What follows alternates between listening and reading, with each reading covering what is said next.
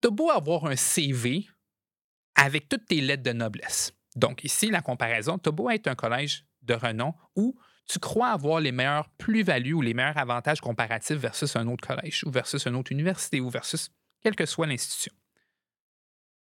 Si tu y mets pas une touche de personnalité, une touche émotive, une touche de vrai, une touche de réalité, comment est-ce que tu veux que ton étudiant qui est bombardé de personnalité que lui aime dans son feed TikTok, employons les mots comme ils le sont, comment est-ce que tu vas te faire pour te démarquer?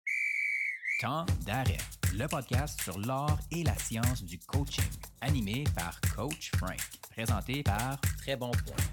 Bienvenue à Temps d'arrêt. Épisode 105, recrutement, effet Dion Sanders, stratégie marketing, communication et perception des athlètes avec Rendal Sylvain Hernandez.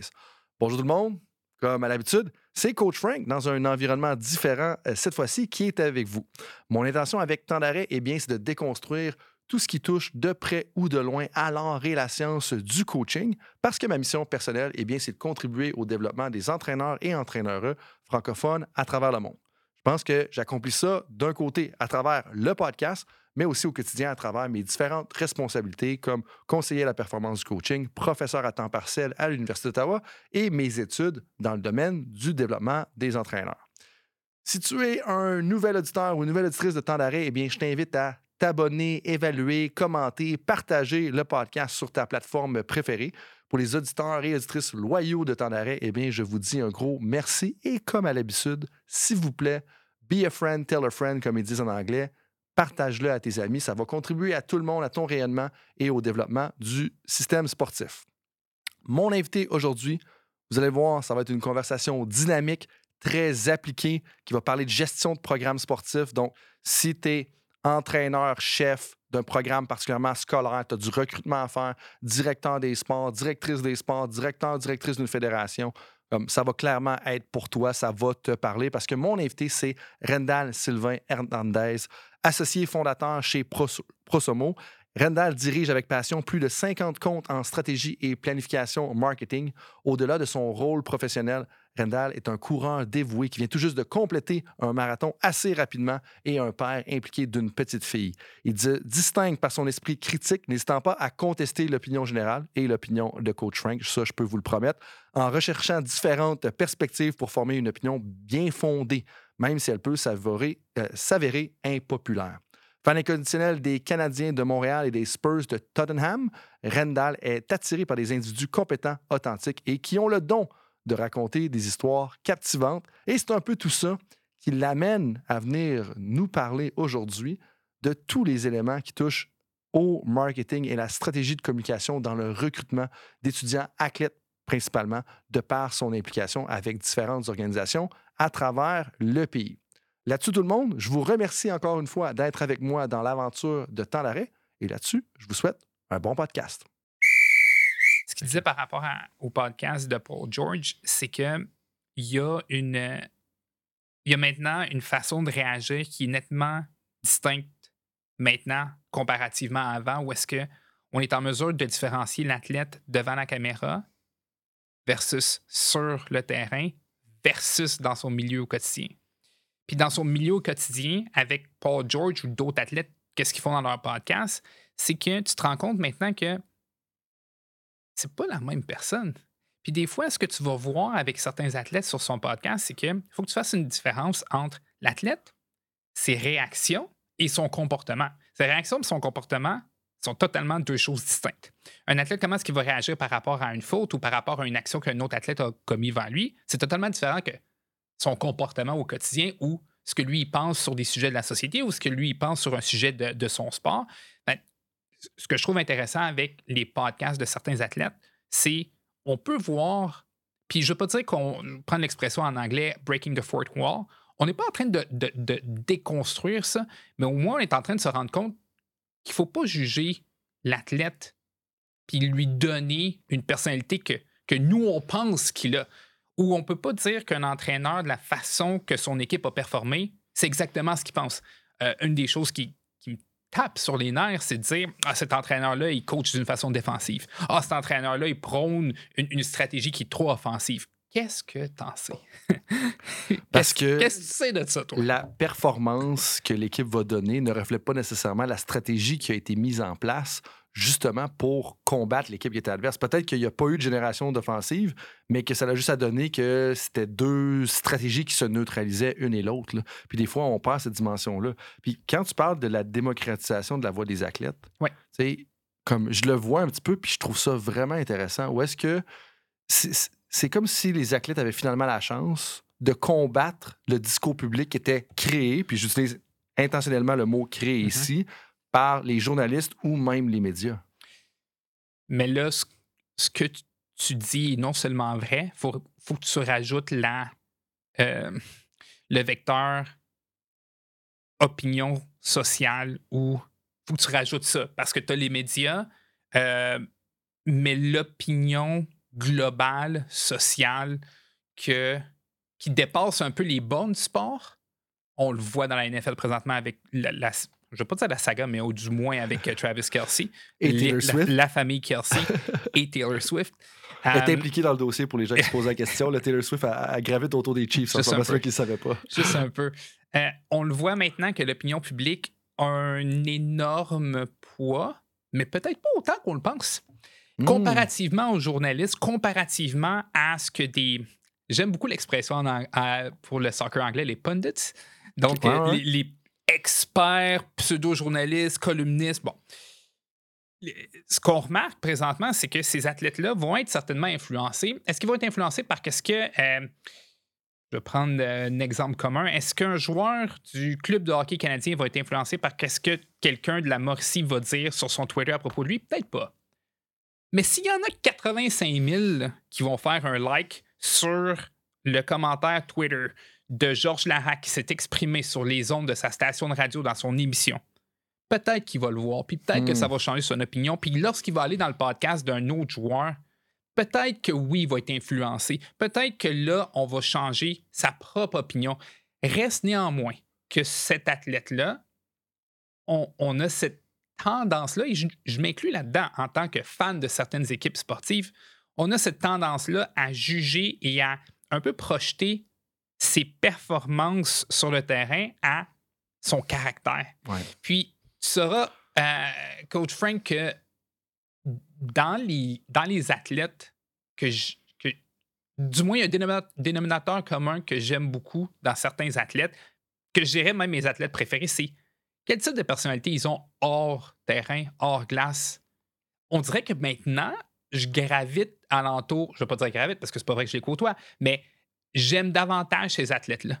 J'aime davantage l'athlète qui se comporte comme un humain respectueux, un humain euh, non seulement humble, mais je veux dire un, un- un- un- un être humain qui est capable de, oui, relativiser des fois ou du moins euh, peser le pour puis le contre dans ses, dans ses dires. Ou, tu sais, des fois, tu vas le voir, puis ça peut paraître des fois euh, totalement euh, niaiseux, qu'est-ce que je veux dire, mais comment est-ce qu'il va se comporter avec sa famille? Comment est-ce qu'il va intégrer sa Mhm. famille dans, dans- dans des entrevues ou, ou- ou lorsqu'on le voit? Comment est-ce qu'il fait des signatures? Comment est-ce qu'il regarde les, les- les fans lorsqu'ils lorsqu'ils font ces athlètes-là des signatures? J'ai des athlètes qui me viennent en tête, puis on dirait qu'ils ont tous ces dénom- dénominateurs communs-là d'être ce type d'individu. Fait qu'il faut faire attention quand, quand on, on veut critiquer pour critiquer un athlète. Puis, je pense que justement, avec ce que tu dis, le fait que les athlètes ont une plus grande voix sur la place publique, ça nous amène à voir ce côté-là, à être plus intéressés par ça. Puis je te donne l'exemple de Travis Kelsey puis Aaron Mhm. Rodgers. Mhm. Pour ceux-là qui ne le savent pas en ce moment, il y a une chicane un petit peu parce qu'il y en a un qui représente Pfizer, il était pour les vaccins, l'autre était anti-vaccin, travaille techniquement pour Johnson Johnson. Bref, au-delà de la petite guerre que. Aaron Rodgers essaie de manu- manufacturer pour avoir de l'attention. Ça, c'est mon jugement personnel. Tu le vois un peu l'intérêt que le monde a envers Travis Kelsey, Jason Kelsey. La raison du succès du podcast New Heights, c'est justement à cause des personnalités et qui ils sont en dehors du terrain. Je pense que c'est vraiment là-dessus que les gens accrochent parce qu'il y a des gens, il y a des joueurs qui performent aussi bien que Travis Kelsey. Et, ben, il n'y en a pas tant que ça, mais il y en a quand même d'autres dans la NFL qui n'ont pas l'attraction que Travis Kelsey a en ce moment. Et ce que j'ajouterais à ça, moi, si je me retourne un petit peu à ce que j'ai vécu comme athlète, je peux te le dire que le François Rodrigue, qui descendait et qui sprintait pendant 60 verges sur un kick-off, c'est pas la même personnalité que le François Rodrigue qui étudiait pour faire son doctorat. Parce que au doctorat, il faut que tu sois rationnel, il faut que tu argumentes tes faits. Tu peux pas te convaincre rationnellement que c'est une bonne idée de courir pendant 60 verges sur un kick-off puis enligner ton casque en deux personnes qui pèsent 235 livres puis qui vont probablement te revirer sur le cul. Et donc, ça, je pense que les gens, il faut aussi comprendre ça que qu'on parle de Travis Kelsey, qu'on parle de Cole Caulfield, qu'on parle de Name it, il faut jusqu'à un certain point que tu développes une personnalité propre à ce qui se passe sur la glace, à ce qui se passe sur le terrain pour avoir du succès. Absolument. Puis ce qui est le fun, je pense, justement, d'entendre les podcasts avec les différents athlètes puis les voix qu'ils ont aujourd'hui, c'est justement qu'on peut comprendre que, hey, ils vont au-delà de ce qu'on voit sur la glace, de ce qu'on voit sur le terrain. Oui, certains n'ont pas peur non plus de se mouiller dans des sujets qui sont un petit peu plus, entre guillemets, controversés. Je vais revenir à ton exemple euh, de, des frères Kelsey. Il y a un élément aussi qu'il faut rajouter là-dedans. Puis je dirais tout de suite aux auditeurs, c'est très euh, anormal pour moi de t'appeler Coach Frank ou François. Fait que je vais juste t'appeler Frank. Donc, désolé si certains auditeurs, ça les, euh, ça les brime. Il y a des gens qui ne savent pas que je m'appelle François. OK, Fait que- parfait. OK. Bon, ben, Frank. Euh, oui, il y, a- il y a un élément qui est intéressant avec les frères Kelsey, c'est que. Puis regarde, je te ramène à ta carrière de joueur, puis permets-moi de te poser une question. Je te ramène à ta carrière de joueur, puis tu, tu as une opportunité de, de jouer dans la NFL. Tu vois que les frères Kelsey ont, ont une- non seulement une belle relation, mais ils ont un- une plateforme populaire. Bon. Dans l'ensemble des, des interventions qu'ils ont, Pat Mahomes, Andy Reid, ce sont deux personnes dont on parle toujours en bien. Toujours, toujours en bien. As-tu envie de jouer pour eux autres? Ben oui. Absolument. Ben oui. Puis, ce, genre de podcast-là aide énormément aussi à d'autres joueurs, à des entraîneurs, à des directions, à des équipes, à des euh, équipes marketing, à des name it, comme tu as dit tantôt. Ça donne tellement d'arguments à d'autres entités de pouvoir prendre qu'est-ce que les Kelsey sont en train de faire avec leur écosystème, puis d'aller faire des petits. Andy Reid peut davantage avoir une, euh, du moins d'avoir une, portée qu'il n'avait pas auparavant. Andy Reid maintenant a deux personnes qui parlent en bien de lui pour X et Y raisons. À toi de me, de me décortiquer les raisons, mais il y a plusieurs raisons qui vont faire en sorte qu'un entraîneur, coordonnateur défensif, qui ne voulait peut-être pas à première vue jouer, euh, pas jouer, pardon, être sur le coaching staff d'Andy Reid, va se dire, mais coudon, peut-être que ma carrière serait beaucoup plus plaisante, peut-être que de prendre 100 000 de moins, peut-être que de couper une année à un contrat que je pourrais avoir avec une autre équipe, ben, je vais aller voir Andy Reid puis le, le coaching staff des, des Chiefs. C'est ça que les frères Kelsey sont en train de faire. Il Mhm. ne faut jamais minimiser la portée de certains athlètes. Puis le fait que ces athlètes-là sont en train de, de- de- comme je te dis, démocratiser l'opinion ou la, le comportement ou le day-to-day, le quotidien de ces, des joueurs, ça, ça fait beaucoup plus de petits qu'on peut l'imaginer. Ben oui, puis là, tu parles du point de vue marketing, mais du point de vue leadership, ce que j'entends dans ce que tu me dis, c'est vraiment que la relation la plus importante, c'est avec tes first followers, avec tes premiers Oui. suiveurs. C'est-à-dire que Andy Reid, Patrick Mahomes, le fait que Travis Kelsey parle en bien de ces deux-là, Jason Kelsey parle en bien d'Andy Reid parce qu'il a été coaché par Exact. lui, ben, le fait qu'Andy Reid a bien traité ces joueurs-là, il- ces joueurs-là ont la perception qu'il est équitable, qu'il est juste avec eux, ben, ça fait qu'il en parle en bien. Et là, après ça, la deuxième vague de suiveurs, la troisième vague de suiveurs va embarquer. Et tu le vois, l'effet, comment est-ce que ça peut être puissant dans une équipe sportive? Travis Kelsey, en ce moment, joue pour quelque chose entre 10 à 12 millions par année, alors qu'il pourrait facilement avoir un contrat de 18 à 20 millions, Mhm. demander de le renégocier. Peut-être qu'il va le faire, mais ça fait au moins deux ans qu'il joue à rabais.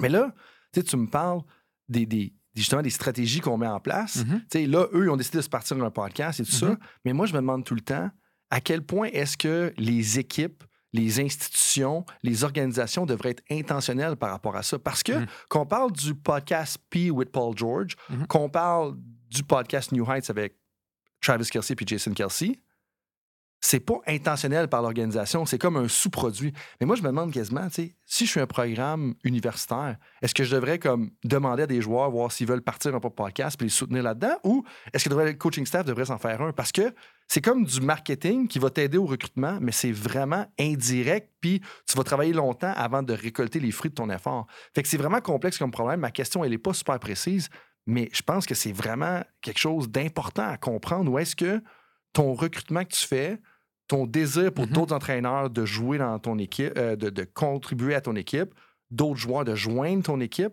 ça se produit pas juste par tes interventions directes. Mhm. Non, il y, a, il y a une réelle valeur dans, dans du moins l'énoncé que tu as fait. Là où est-ce que il faut absolument euh, faire attention de ne pas tomber, parce qu'il y a un piège, en fait, dans qu'est-ce que tu as, mentionné. Puis, je vais revenir à un terme que tu as employé, c'est le, le terme intentionnel. Donc, lorsque je mentionne qu'il y a un piège, c'est que lorsqu'on décide d'avoir une stratégie qui est intentionnelle, là où est-ce qu'on veut euh, faire une stratégie marketing pour aller avoir, euh, pour obtenir un meilleur recrutement pour un sport en particulier.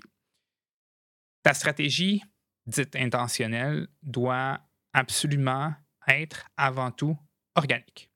Qu'est-ce que je veux dire par Hmm. organique? C'est un mot qui est véhiculé un petit peu trop souvent dans le, dans le milieu du marketing. Et euh, essayons d'aller dans, la, dans la vraie nature de son mot.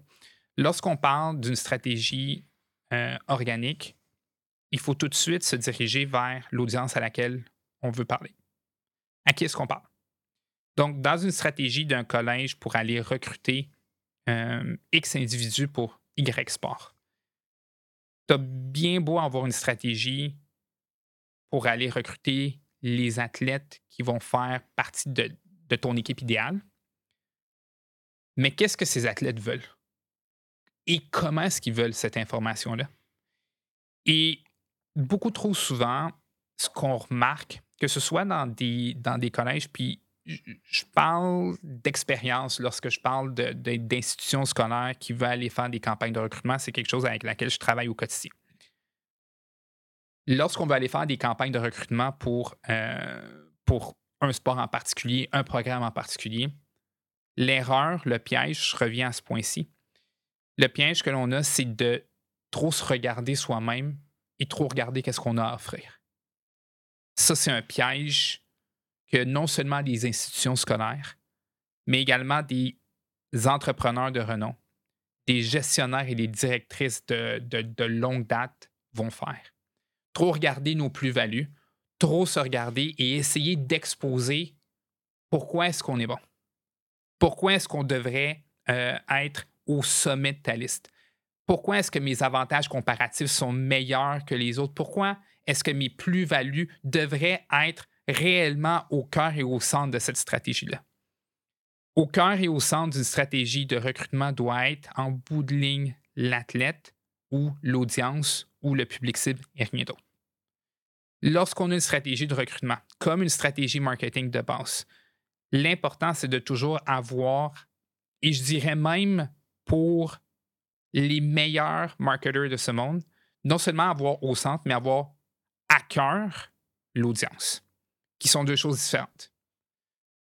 Un marketeur va faire une stratégie avec au centre son audience et un, d'après moi, un marketeur qui va aller chez eux et être fier de sa campagne marketing va avoir à cœur son audience parce qu'il, comme un médecin, il va poser un diagnostic qui va être basé non seulement sur le problème à traiter, mais également sur l'humeur et sur le- le- le- la réaction que va avoir, je ne veux pas euh, à- à dire le terme émotif à tort, mais avoir une réaction qui va non seulement être logique, mais une réaction qui va être émotive.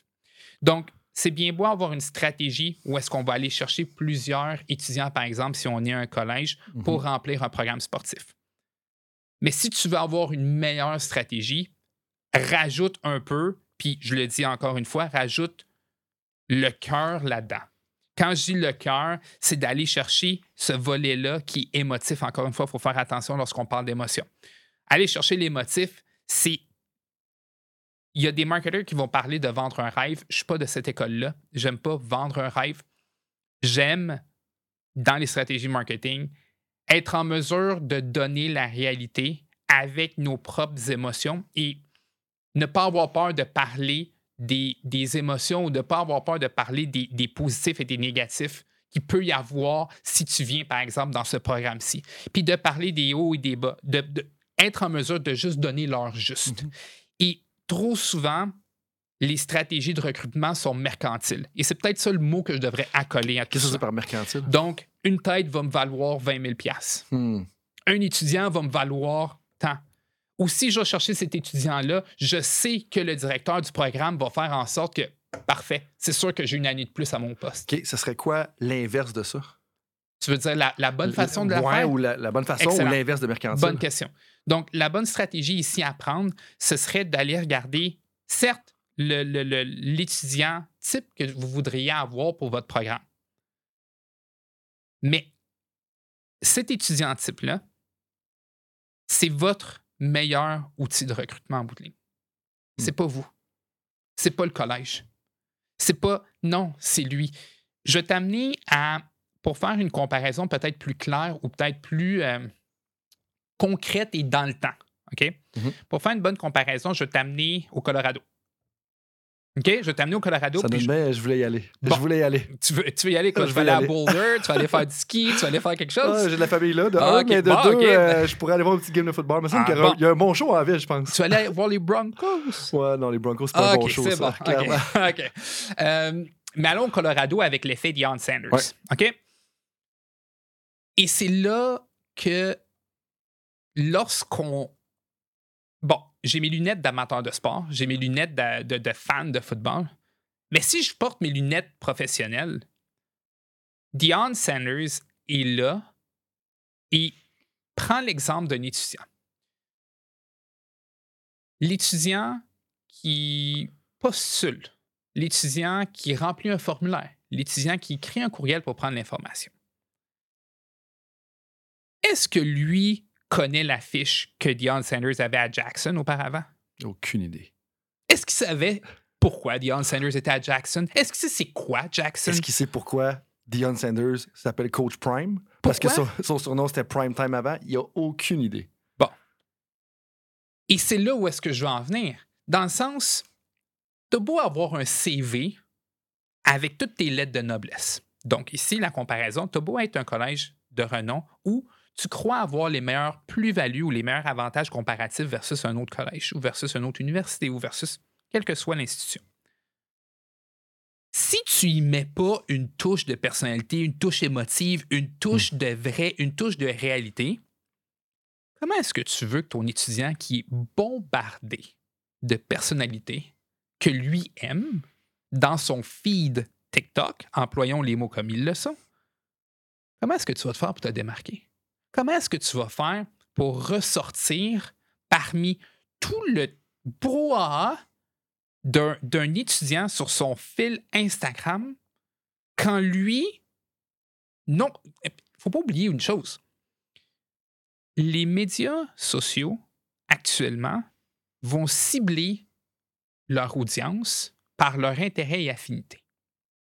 OK? Mhm. Oublions même la, la démographie, oublions ces, ces- ces aspects-là. De façon organique, le fil TikTok va te donner ce que tu veux selon ta consommation basée sur deux aspects, tes intérêts et tes affinités. Si tes affinités sont dans le, on va dire, le football et la culture hip-hop, oui, fort probablement que tu vas avoir des vidéos de, de, de, de Deion Sanders. OK?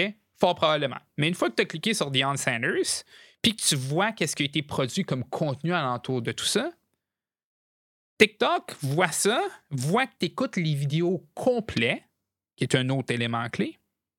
Il va te pousser deux autres types de contenu. Il va te pousser du contenu de football ou il va te pousser du contenu médiatique football. Donc, il va te pousser les, les meilleurs hits de la semaine dernière, les meilleurs plaqués de la semaine dernière, ou il va te pousser du contenu de Pat McAfee qui était avec The Rock et Deion Sanders. Mhm. Dans ces deux vidéos-là, même si tu es un, athlète collégien de haut niveau, ce qui t'intéresse le plus, c'est Pat McAfee avec The Rock et Deion Sanders. Toi qui es l'école qui veut recruter cet élève-là, tu te positionnes où là-dedans? Comprends-tu que, Uh-huh, comprends-tu que il y a ce côté-là, puis je reviens à ce que je disais auparavant, puis peut-être que je me suis mal exprimé, puis j'ai peut-être pas été assez concret.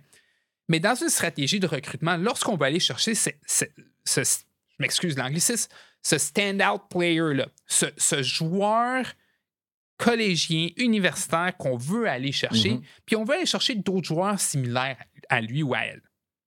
Lorsqu'on veut aller le chercher, comment, comment plus que démontrer mes plus-values en tant qu'organisation scolaire, comment plus je peux la chercher, la trouver, ensuite changer sa perception et ensuite le convaincre? Mhm. C'est trois étapes. Ouais. C'est me mettre sur la map, puis je vais vulgariser, me mettre sur la map, l'influencer, l'acquérir. Comment, comment je vais faire ces trois étapes-là? C'est pas juste en montrant mes plus-values, c'est pas juste en, dis- en- en disant Hey, je suis allé chercher un super bon coach avec une bonne feuille de route. Parce que si justement tu fais juste montrer tes plus-values, c'est pas vrai que le jeune de 17 ans ou la jeune de 17 ans va s'engager dans ton contenu, va écouter les vidéos jusqu'à la fin. C'est là que tout à l'heure tu parlais, puis je me disais quasiment que la, probablement la meilleure façon de recruter dans ce cas-là, c'est de s'assurer que les personnes qui sont dans ton programme, si on fait un lien avec ce qu'on disait sur Travis Kelsey tout à l'heure ou Jason Kelsey, qui en parlent tellement bien qu'eux partagent du propre contenu sur leur plateforme. Et là, tu vas aller chercher les gens qui sont proches d'eux parce qu'eux, ils veulent. Les, les- personnes que tu essaies de recruter, tes stand-out-là, ils vont consommer du contenu des athlètes qui sont déjà peut-être sur ton programme ou des entraîneurs qui sont déjà sur ton programme. Ça, ça me fait penser à une histoire que j'ai entendue cette semaine. Sans aller trop dans les détails pour pas qu'on puisse s'identifier, mais il y a un programme qui essaie à chaque année de recruter les meilleurs joueurs de leur sport à travers la province. Et puis, ils se sont rendus compte que la meilleure façon de recruter, c'était en fait que les parents qui sont déjà associés à leur programme parlent en bien aux autres parents de leur programme. Mais c'est un peu ça. Oui, c'est pas dans les médias sociaux cette dynamique-là, mais c'est la même dynamique dans le sens que les meilleurs recruteurs pour leur programme ont été les parents des athlètes qui sont déjà avec le programme, qui parlent ensuite à ceux-là et celles-là qui essayent de se joindre dans les années à venir, la prochaine année ou dans deux ans. Mais c'est- impossible pour moi de nier ce que tu dis parce qu'en bout de ligne, ce que tu dis, c'est une autre forme de ce que les médias sociaux sont. C'est C'est juste- la terrasse de l'église ou le perron de l'église? Ou, la, ou certains vont dire l'agora, ou Ouais. certains. Tu sais, il y, avait des termes auparavant pour ça, où est-ce Ouais. qu'on pouvait se réunir, puis, puis, puis jaser, collaborer, parler. C'est juste que maintenant, ça se passe davantage sur les médias sociaux. Puis je dis pas que c'est la bonne chose. Mhm. Je dis pas que c'est uniquement ça comme stratégie qu'il faut employer. Absolument pas. Je dis que faut se rendre à l'évidence. Les jeunes entre 15, puis là, je vous parle d'une façon très statistique pure et dure. Les jeunes entre 15, je m'excuse, 15 et 24 ans sont beaucoup plus réactifs à une publicité sur les médias sociaux. Puis on parle de 8, euh, 8 points, puis je m'excuse, là, 8 points quelque chose sur 10, puis je veux pas induire en erreur. parce qu'on allait te chicaner. Ben merci, ok, parfait. Merci de. de- de- ben, je m'excuse pour tout le monde tout de suite. Um, 8 points quelque chose sur 10, on va dire 8 sur 10. 8 sur 10 de prendre une décision à la suite d'une publicité qui, euh, en anglais, ils vont dire euh, euh, qui les a moved, qui les a. Emballé, euh, embarqué. Emballé, ok, on va dire emballé pour, Ouais. euh, pour les biens, puis je suis pas mal sûr que l'ensemble de tes auditeurs vont avoir compris. Puis c'est ça la différence entre même si on souhaite être logique, cohérent dans une pub, on remplit la moitié de, de- de l'objectif. On va pas Mhm. rejoindre la totalité. Il faut avoir des éléments qui vont faire en sorte que l'étudiante fasse Oh wow, OK, je veux partager ça à ceux qui sont comme moi, ceux qui sont similaires Mhm. à moi. Puis en bout de ligne, ça, ça crée un mot que je t'ai déjà parlé, ça crée une toile. Il faut que une organisation puisse créer sa propre toile. Sa propre toile, comme tu as mentionné, peut être avec des parents. Elle peut être sur les médias sociaux. Elle peut être au travers des activations qu'ils vont faire dans une école. Quand je parle d'activation, c'est de faire une série d'événements ou ça peut être au travers d'une fondation. Ça peut être au travers euh, avoir un porte-parole de renom. Qu'est-ce que Dion Sanders est un peu? Hein? Tout à fait. Puis si je peux ajouter du poids, quand tu dis que Dion Sanders là, est un porte-parole de renom, là, juste pour donner des stats. J'en ai trois là-dessus, puis parce que je veux qu'on approfondisse ça, parce que je pense que c'est une étude de cas qui nous permet de comprendre Ah, un peu plus la game du recrutement. Première chose, pour ceux qui n'ont aucune idée là, de ce qui se passe au niveau du football collégial américain en ce moment. L'équipe a vendu tous ses billets de saison en date d'aujourd'hui pour la première fois depuis 1993. Suite à l'arrivée de Deion Sanders, il y a eu une progression de 58 000 abonnés à Colorado University à aujourd'hui plus de 1 million d'abonnés pour l'institution. Et il y a eu une augmentation de 40% des applications hors État. Ça veut dire que chaque application pour l'Université du Colorado représente 30 000 de plus par tête.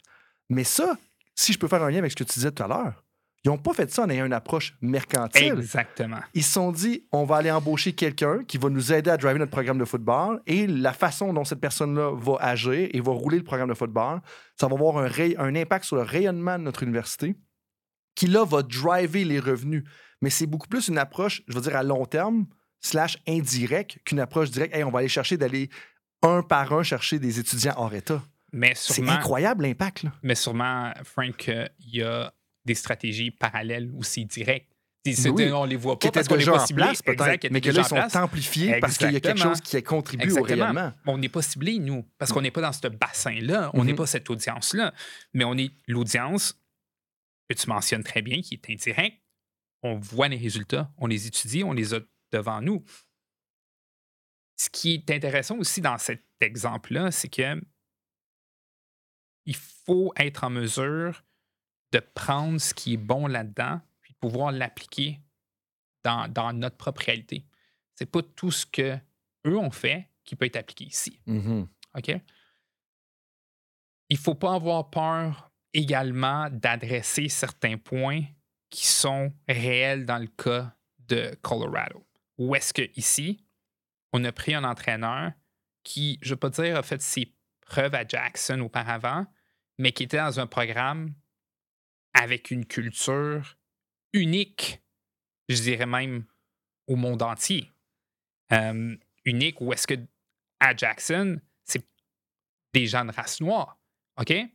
Et Deion Sanders a une réputation qui est beaucoup plus, je ne veux pas dire importante, beaucoup plus ancrée, mais du moins une réputation presque de. de- on- on est- D'évangéliste, quasiment. Ah, peut-être.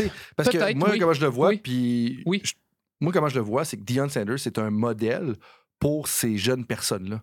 Puis l'affaire, c'est qu'ils vont relater plus facilement avec lui. Ben, c'est drôle. j'a- J'avais jamais pensé à, à- à- à- à le comparer à un évangéliste. Puis le but, je pense pas, dans ce que tu disais, de, de parler de religion. Il parle de religion, mais mon but, c'est pas de dire qu'il parle de ça, religion. exactement, mon but, c'est de dire que c'est comme un prêcheur auprès d'une crowd qui va Qui le suivre, affamé. qui, qui est affamé, qui a qui besoin a d'avoir. besoin, exactement, parce que dans les, dans les, dans les années euh, 50 jusqu'à 90, ces, ces personnes-là étaient beaucoup plus présentes. Et là, la communauté, a- a- a- a- a- surtout américaine, beaucoup plus que canadienne du moins, a soif, a soif d'une personnalité du genre, Mhm, a soif de ce type de personne-là. Et il est là mhm. il est là. Puis, cette personnalité-là a réussi à devenir presque maintenant, euh, te dis un preacher, je veux dire, écoute, il y a une réputation maintenant qu'on ne peut pas défaire. Oui. En plus de ça, on n'a pas parlé une seule seconde, toi et moi, présentement, de ces deux premières victoires. C'est fou. Comprends-tu? Ouais. Et du fait Tout- y a. Toutes les stats que tu as mentionnées il y a quelques secondes, Ouais. on n'a pas parlé de ces victoires. On n'a pas parlé de ces victoires parce Mhm. que ça va au-delà des victoires. Et qu'est-ce que tu as mentionné tantôt par rapport à l'effet indirect est encore beaucoup plus important parce que l'effet Deion Sanders, on va le voir dans 10, 15, 20 ans. On va voir l'effet. On va voir la pérennité de tout ça. Puis Jo- Joe Pompliano, qui est, qui est, euh, une pub- personnalité Oui, publique oui. euh, qui commente l'économie slash Oui. le marketing, Marketing du sport. sportif, ouais. Tu sais, Bref, le- la business du sport. on va dire ça comme ça. propre, que sa propre, euh, podcast, Ouais, tout ça. Je m'intéresse à, à l'écouter, mais il dit que c'est probablement l'entraîneur qui pourrait être le plus sous-payé du football, euh, du football collégial américain, malgré un contrat de 30 millions. À cause de l'impact et l'augmentation de la valeur un peu de l'Université du Colorado, du programme de football, que c'est comme 30 millions là, en bowling, c'est des peanuts pour tout l'impact que Effectivement. Sanders va avoir là-dessus. Mais c'est un move de génie par la part le directeur des sports de l'Université du Colorado parce qu'au moment où est-ce qu'ils l'ont embauché, il n'y avait pas l'argent pour le payer. Non. Ils ont dit, hey, on signe ce contrat-là qui est à environ 29 millions, là, si je ne me trompe pas. Et puis, ils ont dit, on va finir par trouver l'argent. En dedans d'un mois, il y avait, je pense qu'il avait fait une levée de fonds qui avait récolté 28 millions. Fait qu'il leur restait juste un million à trouver pour payer le salaire de Deion Sanders. Mais là, moi, de te ramener, tu sais, parce qu'on parle beaucoup de ce cas-là, puis moi, je, je le trouve super intéressant parce que d'un point de vue coaching, Deion Sanders est un peu old school. Où est-ce que Mhm. il y a des exigences élevées, puis il demande à ses athlètes de faire des push-ups, il demande à ses athlètes de faire des jumping jacks. Puis je pense que ce qui est intéressant, il, mentionne souvent, d'un point de vue coaching, que les, athlètes n'ont pas tant changé que ça, mais que c'est toute la société autour qui a comme trop changé pour eux, puis qu'en bout de ligne, ils ont besoin, les athlètes, d'avoir une ligne tant que tu leur donnes de l'amour, puis tant que tu en prends soin. Puis c'est un peu comme ça qui est. Puis ça, c'est le concept de Tough Love, qui est un concept recherché dans la littérature en coaching, où est-ce que tu peux être exigeant envers tes athlètes. Si tu les laisses se démerder, puis t'es pitch dans l'eau, puis leur dis, trouve une façon de sortir de l'eau, là, ça fonctionne pas. Si tu es exigeant, puis que tout le monde comprend que tu as des valeurs, que tu es fair, que tu es juste, puis que tu leur donnes du love, comme un de, mes coachs mentionne souvent, il dit J'ai besoin de love, le coach, j'ai besoin de love. Mais tes athlètes ont besoin de love, ont besoin d'amour. C'est ça que Deion Sanders, il comprend bien d'un point de vue coaching. Mais là, je pouvais pas m'empêcher de faire un aparté pour le coaching. Si Ah on non, revient un fait, peu à- à- à- du côté business parce que c'est là. Puis je sais qu'il y a plusieurs entraîneurs qui ont, qui ont ce problème-là en ce moment. Ou ce problème-là, c'est peut-être un peu fort, mais qui ont cet enjeu-là de dire Hey, comment est-ce qu'on peut travailler, comme être davantage efficace dans le recrutement parce qu'ils se perdent à travers tout ça? Tu sais, t'entends parler un peu depuis tantôt. Là, on parle de Deion Sanders qui poste euh, probablement trois fois par jour, qui, est- qui a des bling-bling un peu à gauche puis à droite, qui a les lunettes fumées là, dans des endroits où c'est que tu devrais pas avoir des lunettes fumées selon certaines conventions conservateurs. Bref, chacun sa personnalité. Mais le point avec ça, c'est que est-ce que ça veut dire que les coachs de programmes universitaires, les directeurs des sports de programmes universitaires, devraient être aussi euh, Exubérant. exubérants que Deion Sanders? Je pense que la réponse est clairement non. Mais moi, quand je t'entends, je me dis, hey, je suis un coach là, de hockey universitaire, je suis un coach de football universitaire, je suis un directeur des sports d'université, j'ai du recrutement à faire. Faut-tu qu'on tombe en mode Deion Sanders ou on peut faire quand même les choses différemment? La réponse est oui, tomber dans le mode Deion Sanders, mais pas pour les raisons qu'on pense. Donc, C'est tomber pas la réponse que je m'attendais. devenir, un, un- un- devenir son propre Deion Sanders, devenir un outil. Parce qu'en bout de ligne, quand tu deviens un outil, tu deviens un. un- un- J'aime utiliser la comparaison de un, un acteur va être casté selon ses forces et on va masquer ses faiblesses. Et ouais. OK? Deion Sanders, on, on montre ses forces, mais on ne montre jamais ses faiblesses, du moins pas pour tout de suite. Peut-être dans 4, 5, 6 ans, où est-ce que les médias vont vouloir parler de saisons peut-être plus difficiles euh, de Colorado, peut-être qu'on va parler davantage de ses faiblesses, peut-être de coaching. Regarde, c'est pas, pas mon, mon domaine d'expertise. Mais la formule Deion Sanders, qu'est-ce qui est intéressant? Qu'est-ce qui est intéressant, pardon, ici, c'est on met de l'avant nos forces et on masque nos faiblesses. Si on va aller chercher un athlète de haut niveau, ou si on veut aller du moins avoir l'opinion publique de notre audience de notre côté, mettons de la- mettons de l'avant nos forces. Deion Sanders, qu'est-ce qu'il a compris? C'est que lui a une voix extrêmement forte, puis je reviens à cet exemple-là. Il a une voix extrêmement forte auprès de la communauté afro-américaine. Il va faire tout ce que la communauté afro-américaine aime. Il va faire tout ça pour eux. Et ensuite, s'il y a d'autres communautés qui s'intéressent à ça, vraisemblablement c'est le cas, OK? Mm. Moi, je suis intéressé par rapport à ça. Euh, je ne cadre pas là-dedans. Exact.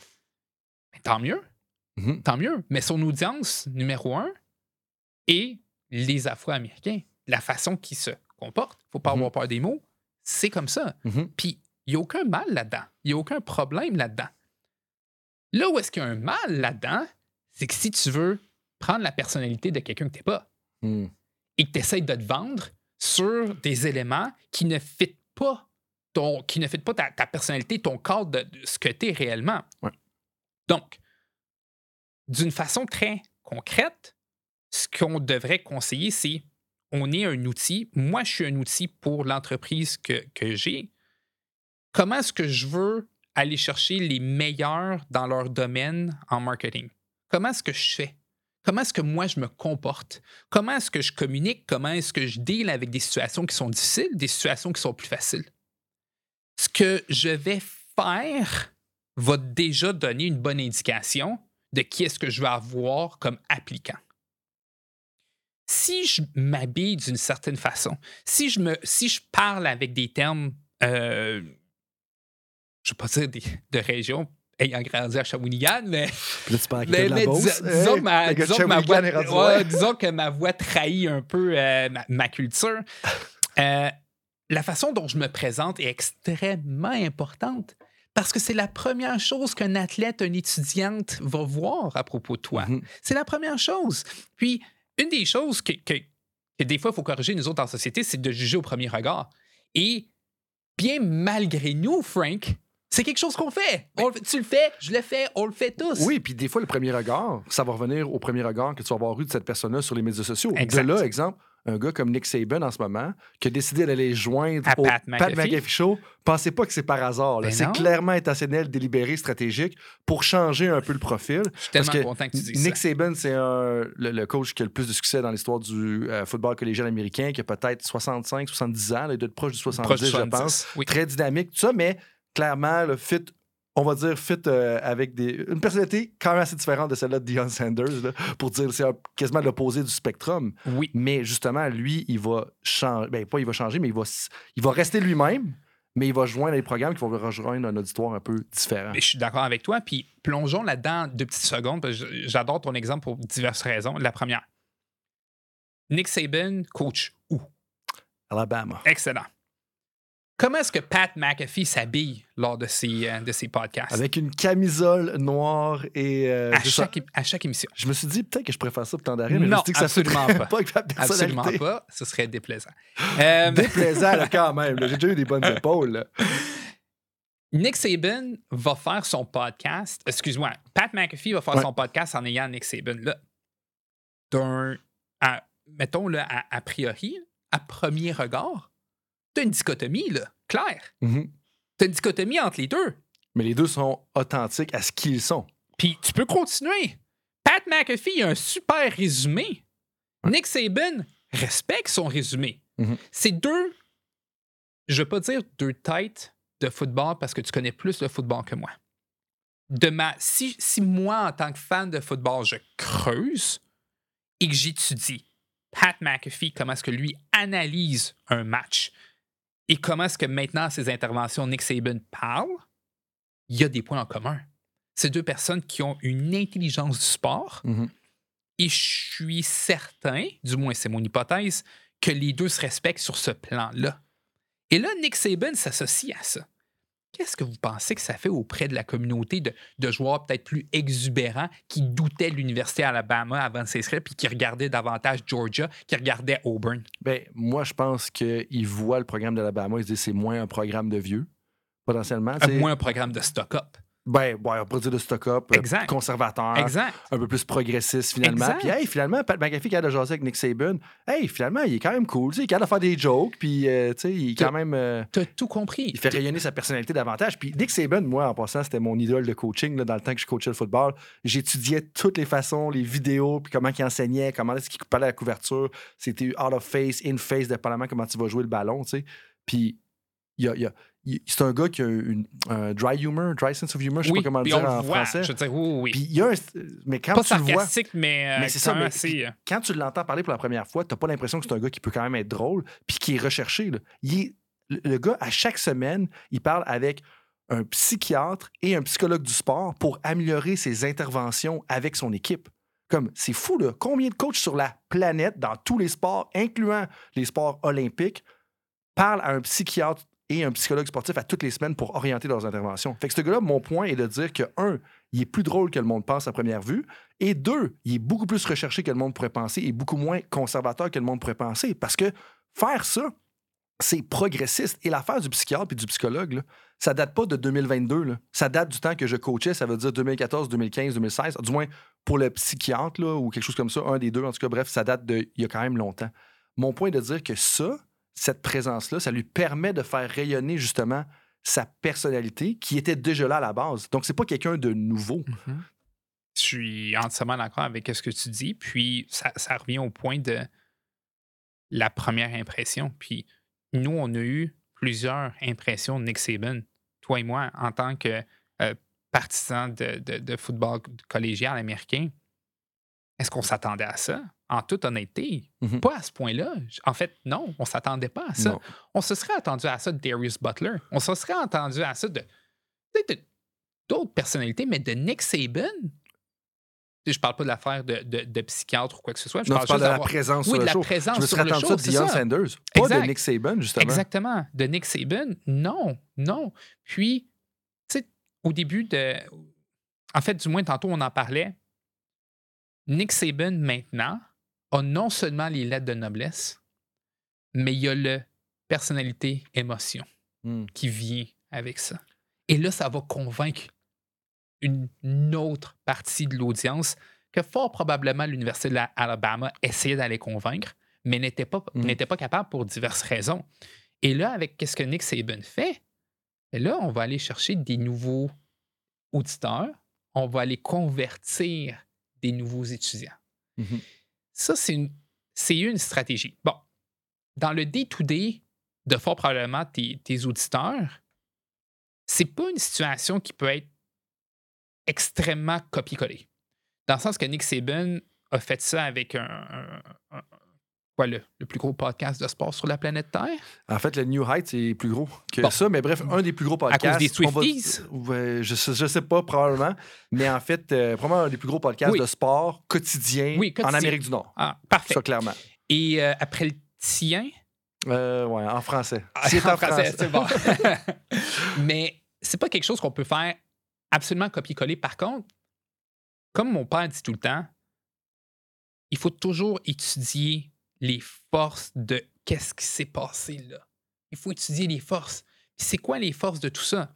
C'est Nick Saban a démontré la personnalité, ça va convertir des étudiants. Bon, qu'est-ce qu'un entraîneur, qu'est-ce qu'une directrice de programme peut faire pour aller chercher davantage?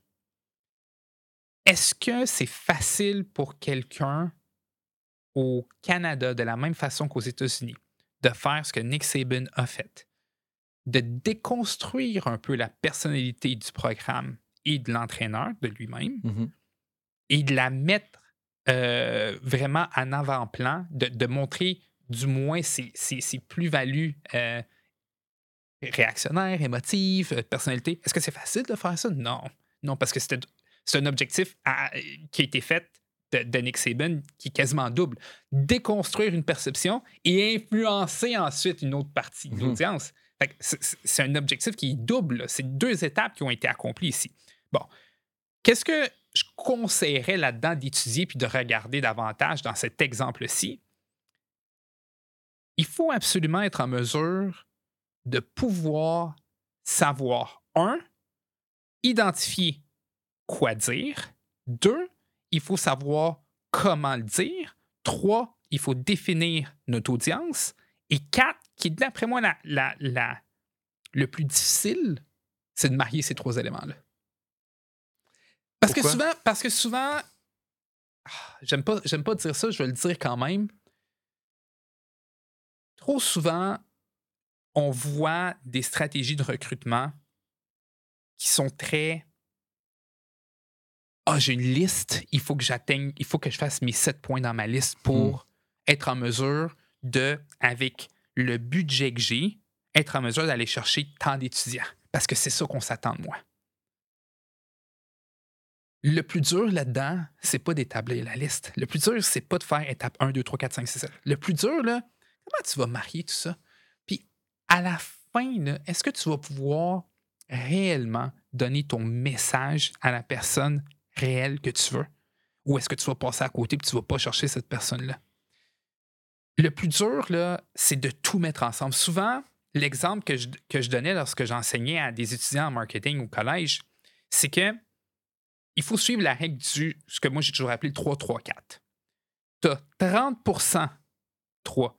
Tu as 30% de euh, logique, tu as 30% d'émotion, mais tu as 40% de mariage. Ton 40% de mariage ici, il vaut plus que les deux 30. Mm. OK? Ton 40% va prendre le meilleur de la logique, va prendre le meilleur de l'émotion, puis il va créer une stratégie publicitaire qui va marier les deux en excluant certains éléments des deux 30% Excluer quoi? Ce qui n'est pas essentiel. Ce que moi j'appelle les nice to have. OK. Tu des exemples un petit peu? Parce que quand tu me parles de marier les deux, pour moi, c'est quand même abstrait. Comme je comprends le côté émotion, puis en fait, je commencerai peut-être par le côté émotion. Tantôt, tu disais qu'il faut être conscient justement de ces émotions-là. Comme qu'est-ce que tu veux dire par là? Oui. Surtout quand on parle peut-être dans le contexte d'un étudiant qui regarde pour une université. Euh, puis après ça, le mariage des deux. Parce que de marier le rationnel et l'émotionnel, il y en a qui vont dire que c'est comme quand même difficile, mais c'est un peu ça que tu fais au quotidien. Oui, c'est exactement ce que je fais au quotidien. Puis tu tu me poses la question dans, dans, un aspect qui, pour plusieurs, va être très difficile. Puis la raison pour, la, pour laquelle c'est très difficile, c'est que la façon qu'on l'aperçoit généralement, quand je dis on l'aperçoit, je parlais beaucoup avec des, des, gens de mon, mon, bureau, de mon cercle près qui travaillent avec moi. OK? Hum, la façon qu'on la voit, c'est que le côté émotionnel dans une stratégie marketing est rarement écrit sur papier. Hmm. C'est rarement quelque chose que c'est rarement des éléments que tu vas être en mesure de mettre le doigt dessus. Souvent, ça va être quelqu'un hors de ton cercle qui va amener ce côté émotif-là. Pour un exemple extrêmement, euh, je veux dire, euh, précis, on a beau avoir, en fait, dans mon rôle, j'ai beau avoir euh, un, un rôle de créer des stratégies marketing et de dire, pour aller rejoindre un public cible X, on doit être présent sur euh, Radio-Canada, euh, Nouveau, euh, TikTok, Snapchat puis Spotify. Ça, c'est mon rôle à moi. Ça, c'est mon rôle à moi parce que je, sais, de par les études, de par les statistiques, où se trouvent ces gens-là. Où se trouvent, prenons le cas des, plus jeunes, puis je vais aller avec les 18-24 ans. Je sais où se trouvent les 18-24 ans je sais qu'est-ce qu'ils consomment parce qu'il y a des études, j'ai du matériel à étudier, puis je peux poser des conclusions, ou du moins des hypothèses. OK? Mm-hmm. Quand je crée ma stratégie pour aller les chercher, pour moi, c'est facile parce que je l'écris. Je l'écris, c'est facile pour moi d'écrire la stratégie, de dire je vais créer une publicité de 30 secondes qui va s'adresser aux, 18-24 ans euh, euh, de la région du Grand Montréal et je vais aller chercher les athlètes d'excellence qui performent dans tel sport facile, ça. Mhm. OK? Qu'est-ce qui est difficile, c'est de créer l'émotion. Et souvent, ça ne viendra pas de moi. Ça va venir d'un vidéaste. Ça va venir mmh. d'un directeur artistique. Ça va venir de tout ce qu'on pense qui est inutile, mais qui va faire en sorte que le côté émotion va être meilleur. Puis quand je dis inutile, quand j'ai inutile, c'est qu'à tort, il y a beaucoup de directrices et d'entrepreneurs qui ne voit pas l'essence de ça, qui ne voit pas le bon de, de cet aspect-là, de ce côté, oui, artistique-là. Mm-hmm. Peut-être qu'artistique est, est, un meilleur mot que émotif. Dans ce cas-ci, il faut être en mesure de parler le même langage que notre audience. Il faut être en mesure de savoir comment est-ce qu'ils veulent se faire parler des fois par une figure d'autorité. Et c'est souvent pas ce qu'on pense, nous, en tant que figure d'autorité, qui est la bonne chose à faire. Puis en tant que gestionnaire, ça fait peut-être 20 ans que tu es dans une gestion universitaire, la gestion d'un établissement. Est-ce que tu es vraiment bien placé pour parler à des jeunes adultes de 18 à 24 ans? Puis tu n'es peut-être même pas conscient de la, la perception que les gens ont quand tu vas les approcher. Et c'est là que d'avoir des opinions divergentes, un, tu dis ça, oui, dans un département, d'avoir des personnes un peu plus artistiques, mais je le vois aussi dans un coaching staff, que tu ne peux pas recruter ou faire du marketing avec un checklist. Oui, il y a un checklist à faire, puis c'est un petit peu ce que tu disais tout à l'heure. Il y a une to-do list à faire. Tu as une to-do list à faire. Clairement qu'il y a des tâches à faire.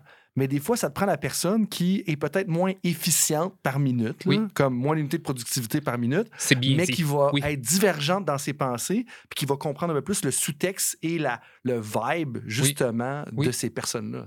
Tu as entièrement raison. On dirait que je l'ai dit tellement souvent, tu as entièrement raison, mais je m'excuse. Ça doit faire euh, le fait que ça fait 10 ans qu'on se parle. Je pense que c'est peut-être ça qui a un impact là-dessus. Mais tu sais, moi, je le vois juste avec le rebranding de temps d'arrêt. Comme le, le cover est différent, le site web est différent. Mais, mais tout ça a changé parce que, comme on, on a pris le temps d'aller chercher quelqu'un complètement dans le champ gauche, qui est vraiment directeur artistique, puis ça en a un style qui est différent. Je suis Pas en train de vous dire que c'est parfait, mais clairement qu'il y a une vibe un peu plus émotionnelle. Puis l'évolution, on l'adore, mais on n'aurait jamais été là si nous, on y avait pensé. Puis le Mhm. point avec ça, c'est que, bon, newsflash, là, tout le monde, je suis quelqu'un de plus rationnel, cartésien, qui aime lire des articles. What a shocker! complètement, tout le monde est complètement surpris et ébahi par ça. Mais ça le, le fait qu'on a réussi à faire confiance à quelqu'un d'autre, puis même nous, dans nos différents autres projets ensemble, ben, ça l'a fait justement que ce côté artistique-là est venu ressortir où on, on a été dans une direction qui probablement va chercher des choses qu'on n'aurait pas pensé si c'était juste Ben nous. non. Parce que, puis en bout de ligne, c'est pas notre expertise, puis c'est correct. Il y a des personnes qui pensent plus avec le côté droit de leur cerveau, d'autres plus avec le côté gauche, puis c'est correct. Mais faut pas négliger la valeur de, hey, on est un peu moins efficace, on est un peu plus artistique, mais ça a une, une- une fibre humaine qui va venir après ça aider au mariage du 30 puis du 30. Oui, puis on a beau avoir la. Comme moi, OK? On a beau avoir la notion de l'importance de ça. Ça veut pas dire que j'ai la notion de l'importance de ça que je suis capable de le faire. Mhm. Puis ça, c'est un autre piège. Oui, oui. OK? Je suis probablement aux yeux de plusieurs, en tant qu'être humain, quelqu'un qui va être très créatif, puis quelqu'un qui, va, qui n'aura pas peur de sortir un peu des, des sentiers battus. Mais quand il vient le temps de faire une stratégie marketing, euh, je mets au défi n'importe qui de venir euh, faire une stratégie, pas contre moi, mais comme me défier. Mais quand vient le volet artistique et créatif, bien malgré le fait que je projette une image de, ce- de ce type-là, Mhm. je ne suis pas la meilleure personne pour ça. Je suis absolument pas la meilleure personne pour ça. Même dans mon propre foyer, je suis pas la meilleure personne pour ça. Fait que je- je- il faut que je sois en mesure, moi, de m'armer avec des gens qui vont être en mesure de sortir de ces sentiers battus-là et de créer une fibre émotive ou d'aller chercher un côté artistique qui va davantage communiquer à mon audience. Puis, c'est tout à fait vrai dans toutes les sphères, ou du moins dans toutes les audiences qu'on veut aller cibler. Puis, je te dirais que la dernière erreur, puis je vais essayer de boucler la boucle avec, le, je pense, la question initiale de lorsqu'on parlait de Deion Sanders, comment, comment est-ce qu'on peut aller faire du meilleur recrutement ou comment est-ce qu'un entraîneur peut, peut faire un meilleur recrutement. Tantôt, je, tantôt, je vous ai parlé de 30% logique, 30% ce que j'ai appelé émotif, qu'on peut catégoriser aussi par artistique, puis 40% va être la relation des deux. Si on veut boucler la boucle, le meilleur conseil que je peux donner, c'est que fort probablement dans la position qu'un entraîneur est, qu'un- qu'une directrice des sports est, fort probablement qu'elle n'est définitivement pas la meilleure personne pour faire sa stratégie. OK? Puis, c'est pas pour prêcher pour ma paroisse ou pour prêcher pour mon domaine d'expertise. OK? Mais si j'ai des problèmes de couple, fort probablement, je suis pas le meilleur pour me conseiller moi-même. Des bonnes chances. OK? Si j'ai des problèmes de couple, je vais aller voir une, un spécialiste, thérapeute, euh, psychologue ou quoi Mhm. que ce soit. tu as eu des blessures de sport récemment? J'ai eu des blessures de sport récemment. OK? On s'en, on s'en parle. Mhm. Mais qu'est-ce qu'on se dit tout le temps? Consulte un spécialiste. Je suis capable de te guider. Je suis capable de, de te dire qu'est-ce que moi j'ai vécu. Je suis capable de te dire qu'est-ce que les différences ou les changements que ça a fait dans ma carrière, dans Mhm. ma vie. Je suis capable de te diagnostiquer puis de te dire qu'est-ce qu'il faut que tu fasses pour que tu te remettes en bonne forme? Probablement pas. Va voir un nutritionniste, va voir un un médecin, thérapeute, physiothérapeute. Vas-y les voir. Ben, il faut pas avoir peur en tant que directrice, directeur des sports, entraîneur, euh, directeur général. Il faut pas avoir peur d'aller chercher ces ressources-là. Puis des fois, ça n'a pas besoin d'être une intervention qui va demander 500 Ben heures non, sur un an. ben Parce que, non. regardez, tu juste la conversation qu'on a en ce moment, plus les conversations qu'on a eues dans le passé, comment est-ce que c'est des petits nudges, des petites interventions, des petites conversations qui t'amènent dans une place complètement différente, qui va faire après ça que quand tu vas retourner dans ton département des sports, puis que tu vas parler à la personne en marketing puis en communication, ben, tu vas avoir une orientation. Puis des fois, ça peut être une, ça peut être trois, ça peut être six, ça peut être dix conversations qui vont aider justement à nudger dans une direction complètement différente que si tu y avais été par toi-même. Mais s'il y, y a un élément, comme dans lequel tu dis, je- oui, j'avais promis que j'allais boucler la boucle. je tiens pas mes promesses. C'est ma, job, c'est ma job. je tiens pas mes promesses, mais euh, si on est capable juste de définir à qui on s'adresse, Mhm.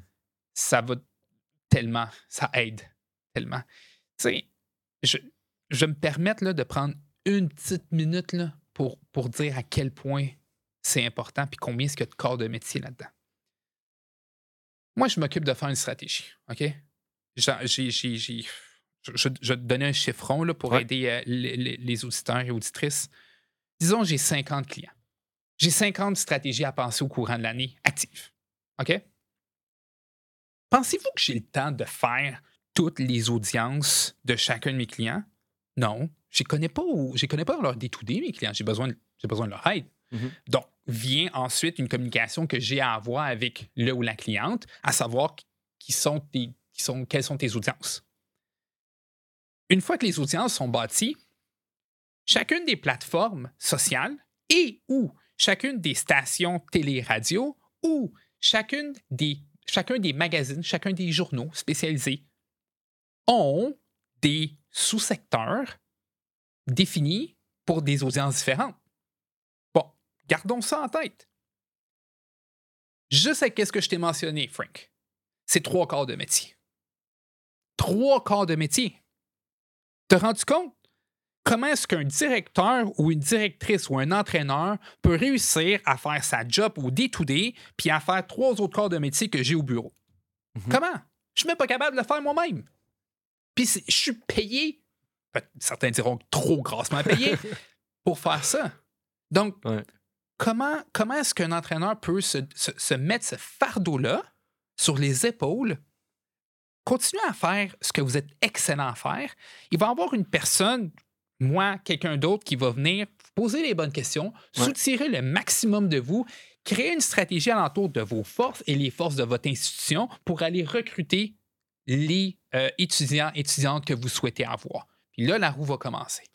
Puis moi, ce que j'entends là-dedans, là, c'est le mariage. Puis mariage, pas nécessairement dans le même sens que mon expression tout à l'heure. Ou est-ce que je pense que le rôle du coach, c'est de faire le mariage de tous les éléments de son programme. Parce que, à part l'entraîneur-chef, il n'y a personne qui comprend à quel point le système de jeu, la culture dans le vestiaire, la culture en dehors du vestiaire, la culture Je sur le comprendrais terrain. jamais ça. Je comprendrais jamais ça. Même si je suis un fan de sport, je ne comprendrais jamais c'est quoi la culture à l'intérieur d'un vestiaire. Exact. Jamais. Puis, comment est-ce que tout ça s'aligne ensemble? Oui. Puis je pense que c'est là que des fois, tu sais, quand nous, on parle de pratique réflexive puis de prendre le temps d'arrêter, c'est de se mettre les deux pieds sur le bureau, de regarder le plafond pendant peut-être 15 minutes, même peut-être plus longtemps, puis se dire, OK, comment est-ce que j'agence mon style de jeu, mon leadership, ma culture de mon vestiaire?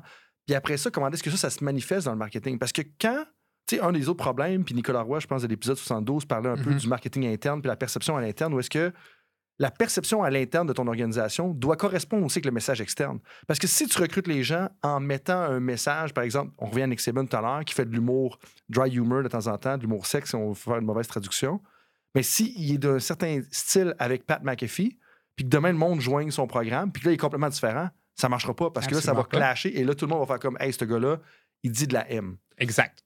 Et là, mon point d'arrivée de dire que le mariage, si je peux réutiliser l'expression que tu disais tout à l'heure, devient important et il y a juste l'entraîneur-chef et ou le directeur des programmes universitaires qui peut faire justement ce mariage-là de tous ces éléments- ces éléments-là. Parce que toi, tu arrives de l'externe, une personne qui est juste dans l'admin n'a pas cette conception-là de qu'est-ce qui se passe dans le vestiaire puis qu'est-ce qui se passe partout autour du programme. Oui. Et euh, c'est un concept que je parle très souvent, là, le concept du mariage. Euh, certains diront la, la relation, certains diront de la combinaison des, des deux. Ouais. Ce que tu mentionnes par rapport ou, euh, ou à la directrice de programme ou à l'entraîneur, son rôle de combiner tout ça doit être le focus, certes, mais c'est peut-être pas lui ou elle qui va faire en sorte que au début de chaque game à Penn State, à Beaver Stadium, on a le plus beau rassemblement de personnes en white-out, habillées en blanc, Clairement puis de, de, de- de chanter où on parle de Virginia Tech, où on parle de...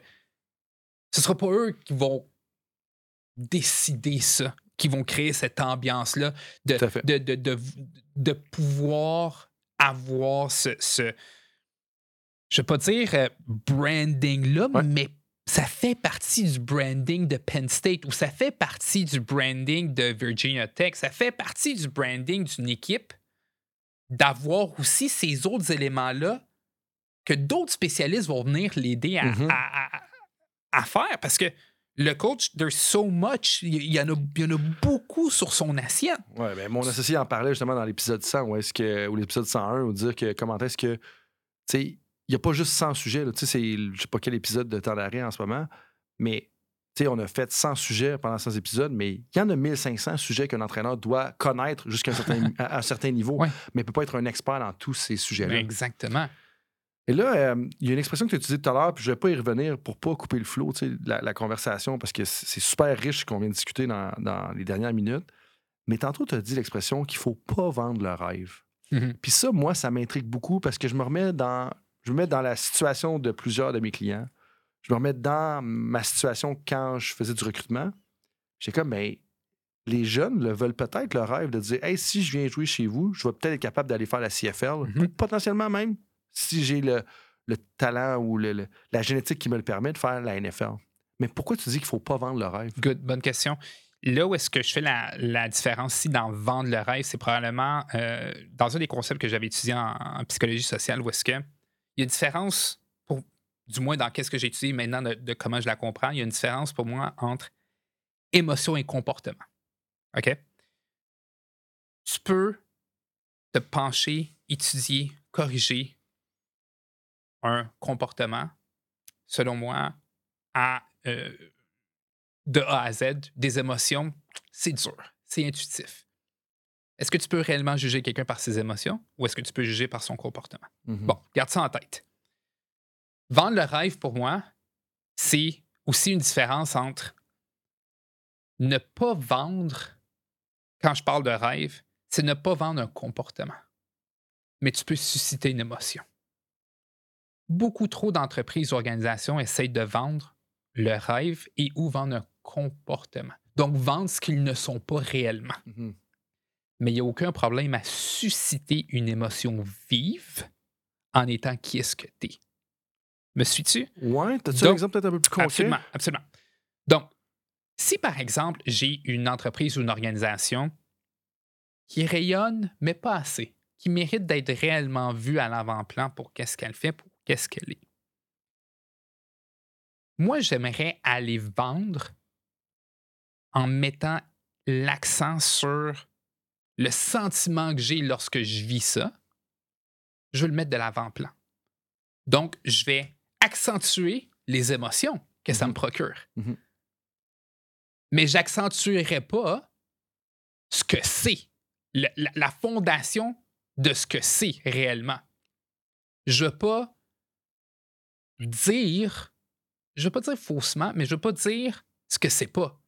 Je, je peux pas. Tantôt, tu as parlé de Nick Saban. Nick Mhm. Saban, là, présentement, lui, il crée une émotion auprès des gens qui comprennent quel est son comportement. Mais il ne vend pas quelque chose qui n'est pas. Et trop souvent, une business ou une organisation veut vendre le rêve, veut vendre un comportement, veut vendre quelque chose qu'il n'est pas. Il faut faire attention. Tu peux vendre une émotion. Tu peux vendre. euh, je vais. Mauvaise, exprès, mauvaise comparaison. Mario Bros, quand il prend un champignon, il reste Mario Bros. Ouais. OK? Ok, Ouais. Il ne devient pas Luigi, par exemple. Mhm. Ou il ne devient pas la princesse, ou il ne devient pas Donkey Kong. Il reste Mario Bros. Il reste fondamentalement le même. Donc, vendre le rêve, pour moi, c'est te dénaturer. C'est Mm. de, de- de mettre à l'avant-plan ce que, ce que tu n'es pas réellement. Ouais, ouais. Puis quand l'étudiant arrive chez vous, il fait comme Euh, pas ce que Tu m'as promis qu'il allait avoir énormément de personnes qui allaient, qui allaient être ici à ce collège-ci. Tu m'as promis que le collège, il y avait beaucoup de. Il était bien localisé. Tu m'as promis qu'il allait avoir un encadrement extrêmement serré parce qu'il y avait des, des- des enseignants, il y avait des coachs qui restaient jusqu'à 8 heures le soir. Ça, c'est vendre un Ouais, rêve. Mais vendre l'émotion que tu as à venir sur les lieux, l'émotion que tu as après avoir eu une compétition X ou Y ou après une victoire de ci. Aucun problème avec Ouais, ça. Vends l'émotion, mais vends pas le rêve, vends pas ce que t'es pas. Mhm. Puis c'est ça le problème qu'on voit qui est peut-être un peu trop généralisé, je te dirais. C'est pas. C'est notre job aussi de recadrer les, entrepreneurs, les, Mm-hmm. directrices, les gestionnaires. C'est un peu notre job aussi de les recadrer et de dire non, non, non. Mais laisse-moi dire que quelqu'un qui a du pouvoir et qui a de l'argent est dur à recadrer aussi. Euh, ça fait beaucoup plus de sens maintenant. Puis avant de rentrer dans les questions éclairs, parce que ça fait déjà un bon petit bout qu'on discute, mon Rendal. Trouves-tu ça plate ou. hein? Non, non, Ok, non, cool. vraiment pas. Je pense que même on pourrait, ça pourrait durer encore beaucoup plus longtemps. Euh, mais il y a une entraîneur que, auquel j'ai écrit justement avant notre conversation, puis elle se posait une question. Quand il y a un- dans toi, ce que tu vois, tu sais, au niveau justement du marketing, communication, on va dire vente, comment est-ce qu'on peut établir le lien de confiance tôt dans la relation entre le recruteur et le recruté, si on veut? Parce que c'est pas toujours facile, dépendamment du contexte, dépendamment de la génération, d'établir tu sais, cette relation-là. Parce que le coach puis l'athlète, pas au même endroit pendant tout dans leur vie, mais en même temps, ils doivent se rejoindre. Puis je pense qu'il y en a que leur enjeu, puis j'ai pris cette personne-là en tant que telle, je pense qu'il y en a plusieurs qui vivent cet enjeu-là, de dire Hey, euh, je rencontre Valérie, je rencontre Thomas pour justement leur parler, puis justement les amener dans mon programme. Comment j'établis la relation de confiance rapidement? Écoute, établir la relation de confiance dans un volet marketing va, va toujours tourner alentour, d'après moi, de deux pôles extrêmement solides le respect et l'intégrité. Puis trop souvent, le marketing n'est pas vu avec ces deux pôles-là. Hmm. Et à tort, euh, le respect et l'intégrité, c'est probablement le deuxième, d'après moi, le deuxième volet après le marketing qui doit. C'est deux volets qui doivent rentrer tout de suite après l'acquisition. Donc, une fois que tu as acquis le, le- le- le potentiel de parler ou de communiquer avec quelqu'un, OK? Ouais. Tu as une étape qui s'appelle la fidélisation, OK? Qui, rejoint beaucoup de qu'est-ce que tu mentionnes. Puis, pour faire référence à, à- ceux qui veulent aller dans la littérature, si je peux l'appeler ainsi, euh, dans l'ensemble des, des formations en marketing que l'on va voir, les quatre étapes sont un, le rayonnement, deux, le changement de perception ou l'influence, trois, l'acquisition et quatrième, la fidélisation.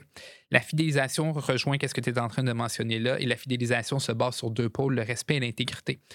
Le respect et l'intégrité sont deux valeurs qui sont, euh, lorsque démontrées, vont parler indirectement à la personne.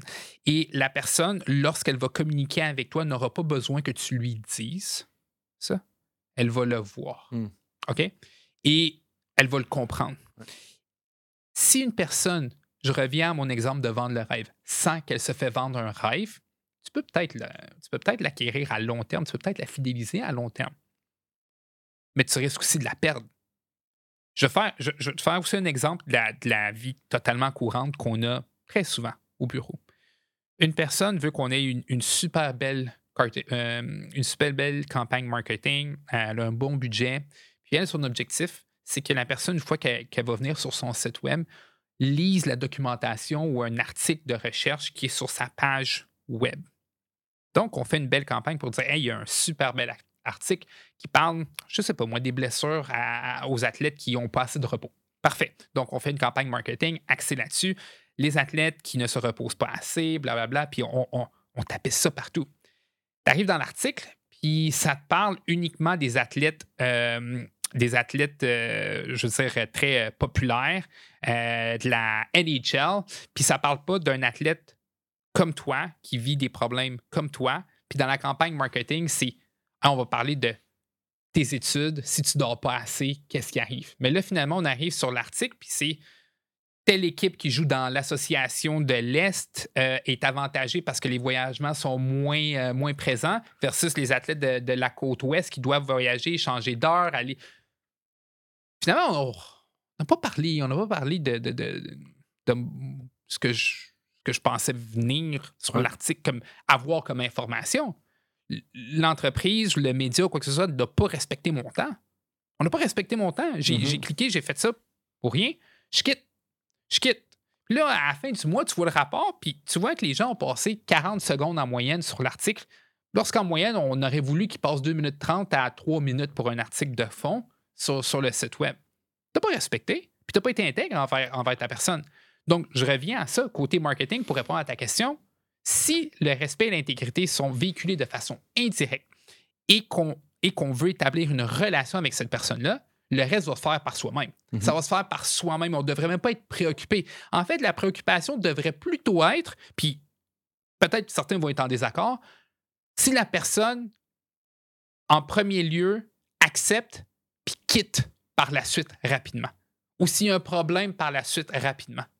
Parce que là, ça veut dire qu'il n'y a pas eu un bon fit, mais on a perdu du temps, puis on a perdu des ressources, puis on a perdu beaucoup Mm. d'investissements qu'on a fait envers cette personne-là. Mhm. Donc, on est mieux de perdre ceux qu'on, qui ne seront pas un bon fit dès le départ ou peut-être au fil du temps, puis de garder la crème, la crème, puis de travailler avec eux, investir, puis eux vont devenir des représentants pour moi. de pas essayer de prétendre de parler de quelque chose différent ou- pour attirer plus de monde, puis qu'en de ligne, ces personnes-là soient pas concernées pendant tout avec ton message puis avec ce que tu as à dire. Puis là, c'est juste une perte de temps pour tout le monde. C'est juste une perte de temps pour tout le monde. Puis ce qui est plate, Frank, c'est que dans les mots que tu viens de le dire, je vais, être, je vais être très vague. là. Une, entreprise, organisation sur deux est comme ça. C'est fou. C'est peut-être la nature humaine. Écoute, mais de ligne, les gens se battent pour les clics, mais ils se rendent pas compte que leur fin, c'est pas les clics. tu comprends ce que je veux dire? Dans le sens que, tu sais, je le vis avec temps d'arrêt. Comme temps d'arrêt fonctionne bien, mais est-ce a des podcasts qui ont plus d'auditeurs, plus d'auditrices? Oui. Mais les gens qui écoutent temps d'arrêt, c'est les gens qui sont vraiment concernés par le coaching, la science du coaching, et où le sujet qui est dans les titres, c'est le sujet de temps d'arrêt, c'est le sujet de ce qu'on parle dans la conversation. C'est pas comme là, on va mettre l'effet de Sanders dans le titre, mais on a vraiment parlé de l'effet de Deion Sanders. On n'a pas mis ça parce que le timing était de mettre l'effet de Deion Sanders, puis que là, on va avoir plus de clics, puis là, les gens arrivent, et comme, mais vous avez pas parlé de Sanders pendant tout. Et là, le problème là-dedans, si on ramène ça au recrutement, c'est qu'il y a un manque de confiance envers l'organisation ou l'entraîneur qui envers qu'est-ce qu'on est? qu'est-ce qu'on est? Parce que là, tu me dis, hey, tu me parles de quelque chose, puis finalement, c'est pas ça pas en tout. T'es comme, attends un peu, là, tu fais juste ça pour m'attirer. C'est comme une trappe, c'est un truc. Comme, les gens, ils vont tom- tout de suite tomber en mode méfiance par la Ce suite. qu'on va appeler le clickbait. Ouais. Donc, ce que j'ai parlé tantôt pour ceux qui veulent aller regarder, c'est le clickbait. C'est le problème du clickbait. Puis, c'est faut pas tomber aussi là-dedans Mhm. parce que c'est absolument. euh, Excuse-moi, j'ai les mots des fois qui me viennent en anglais Ben, disingenuous, donc c'est pas c'est pas authentique. Ouais. C'est pas euh, c'est pas ce qu'on est réellement. Puis en bout de ligne, ça va savoir, Mhm. puis ça va faire des petits ça aussi. Et ça va Ben oui. faire, ça va faire son Et travail. là, ton puis, marketing euh, indirect, ben oui, pour boucler la boucle, va être à l'inverse du marketing indirect de Andy Reid avec Travis Kelsey, le, va être négatif. le, le bon parallèle à faire dans le monde du coaching, entre guillemets, populaire slash clickbait, c'est Mike Babcock. Hum, Intéressant. C'est- le parallèle Ben, est hey. là. Le gars, il a écrit un livre sur la façon de bâtir une culture d'un programme gagnant. Qu'est-ce que tu penses que ça, Puis là, qu'est-ce que tu penses que ça fait? Sais, je on veut, on veut plus rien. Ben, exact. On veut plus rien Mm. savoir de tout ça avec tout ce que les joueurs ont mentionné. Pour euh, les gens qui voudraient peut-être euh, savoir plus qui tu es, la personne que tu es, Oui. moi j'ai peut-être euh, trois questions claires pour toi. OK. Si Est-ce que je suis obligé d'y répondre? Ben non, mais oui, parce que t'es là, puis c'est pas trop compromettant. Il y en a une qui va être un peu plus stressante que les autres, que tu sais pas qui s'en vient, parce que généralement, les gens connaissent au moins une ou deux des questions éclairs. Euh, mais c'est plus pour apprendre un peu à connaître ta personnalité, Ok. la personne qui se cache derrière toute l'expertise qui a été partagée dans les dernières minutes. Euh, puis peut-être apprendre aussi de tes erreurs, puis Oui. de tes forces. Oui.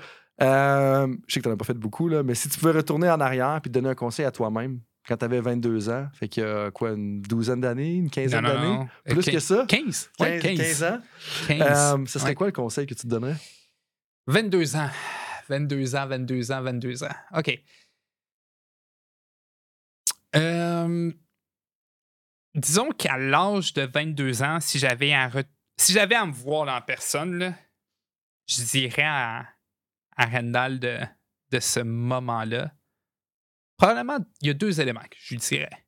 Le premier élément, il n'y a absolument rien de plus important dans ta vie que ta famille puis ton inner circle.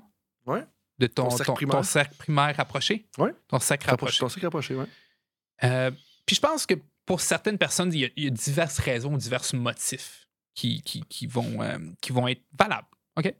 Euh, de mon côté, ayant euh, grandi à Shawinigan d'un père haïtien et d'une mère mexicaine qui sont arrivés dans un milieu totalement blanc en 1991, euh, où est-ce qu'il y avait trois personnes de couleur, puis c'était une trois dans un bassin de 65 000 euh, Mhm. personnes euh, qui travaillent dans des shops.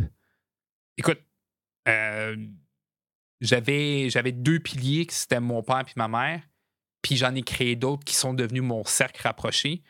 Puis quand date d'aujourd'hui, on a des conversations comme si on avait en 1995. Donc, le fait d'avoir grandi dans un milieu euh, qui, pour moi, est minoritaire, euh, et d'avoir gardé ces relations-là, et d'avoir eu des gens qui, euh, en un coup de fil, j'ai besoin de toi pour X et Y raison, puis qui vont faire quatre heures de route. Puis maintenant, avec ma nouvelle famille euh, par alliance de, de, de, de, de mon épouse, qui vont faire 12 heures d'automobile pour venir aider, il n'y a rien pour moi qui est. euh, il n'y a rien qui existe qui peut être plus. qui a plus de Mhm. valeur que ça. Et fort probablement que de l'avoir compris avant m'aurait aidé, et je pense que c'est là le deuxième point que je te dirais, m'aurait aidé à comprendre, à prioriser mes valeurs, à prioriser, à avoir au moins. Tantôt, je te dis de pas faire de liste, là, mais euh, d'avoir une to-do list devant, je sais pas, avoir une échelle de priorité ouais. du moins de l'avoir fait plus tôt. Parce que c'est quelque chose que j'ai réussi à faire. Mais euh, j'aurais fort probablement, je l'aurais fort probablement fait plus tôt.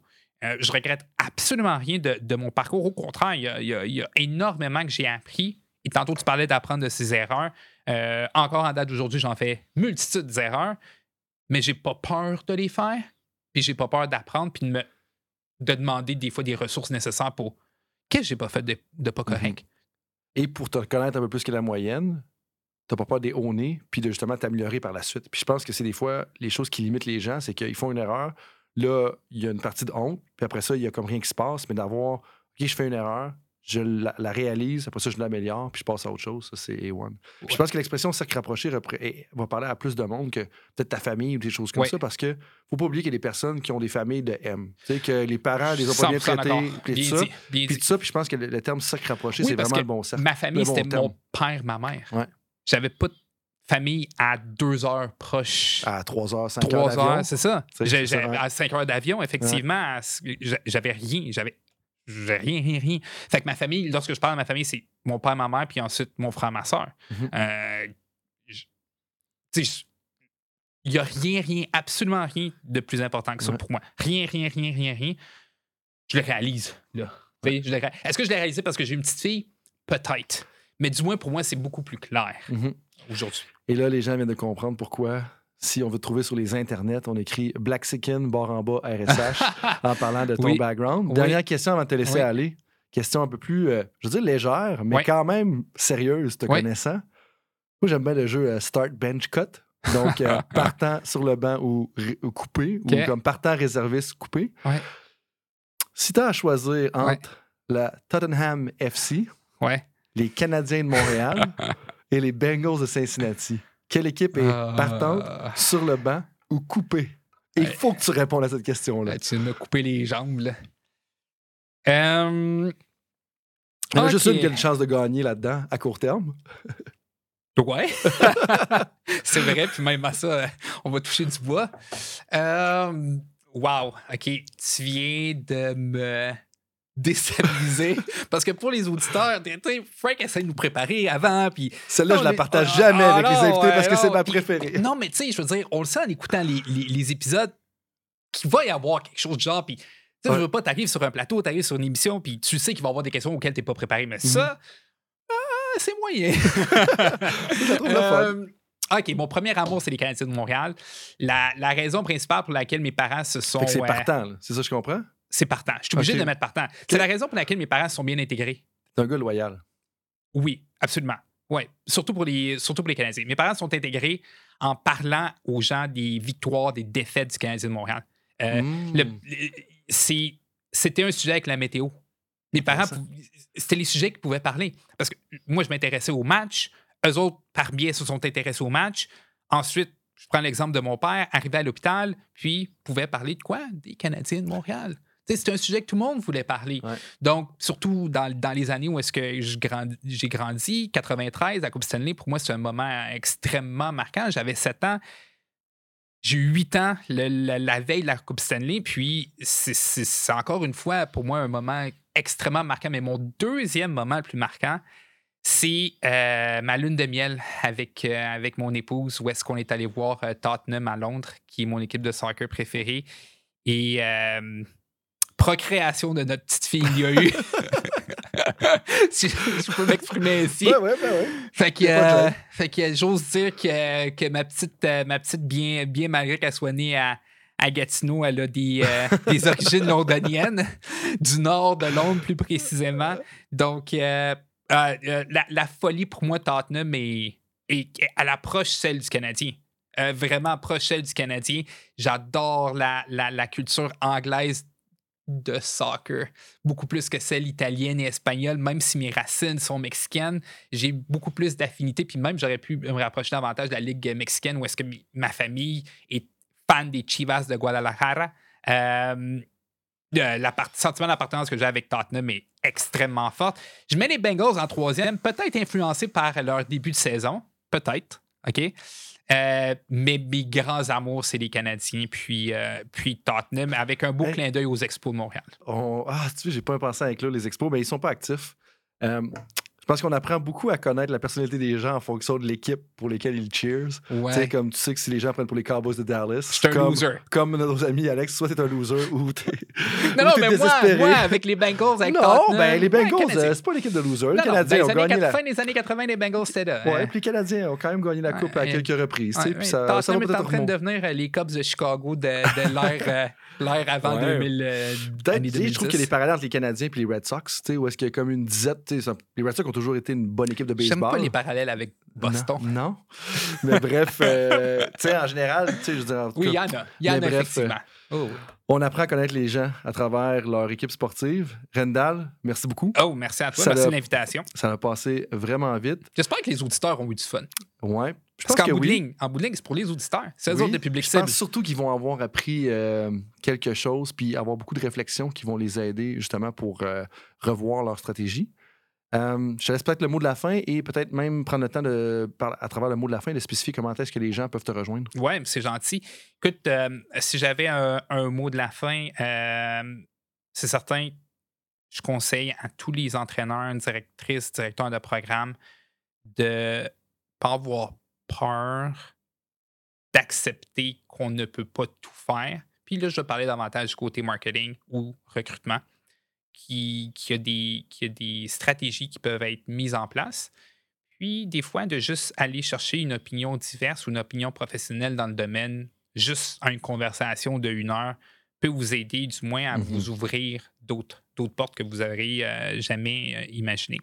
Euh, vous pouvez me contacter sur. euh, Dis-tu maintenant X ou tu continues de dire Twitter? Je continue de dire Twitter.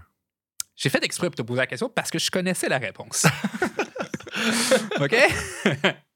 Donc, sur X, vous pouvez me rejoindre à Blaxican, B-L-A-X-I-C-A-N, barre en bas, RSH, mes initiales, Rendal Sylvain Hernandez. C'est la meilleure façon de, de me rejoindre. Si jamais quelqu'un a accès à mon numéro de téléphone, les chances que je réponde, François, tu le sais, sont de zéro. Ah, pour moi, je pense que tu réponds un petit peu plus que la moyenne. Il faut, faut, faut, faut pas le dire en public. François. Faut pas le dire en public, ça, c'est vrai. C'est vrai. Audrey va l'entendre. Euh, Ceci étant dit, tout le monde, merci beaucoup d'avoir été là pour un autre épisode de Temps d'arrêt. Et là-dessus, je vous dis à la prochaine. Salut tout le monde, c'est Coach Frank avec un petit rappel pour vous avant que vous partiez pour vos autres projets de la journée.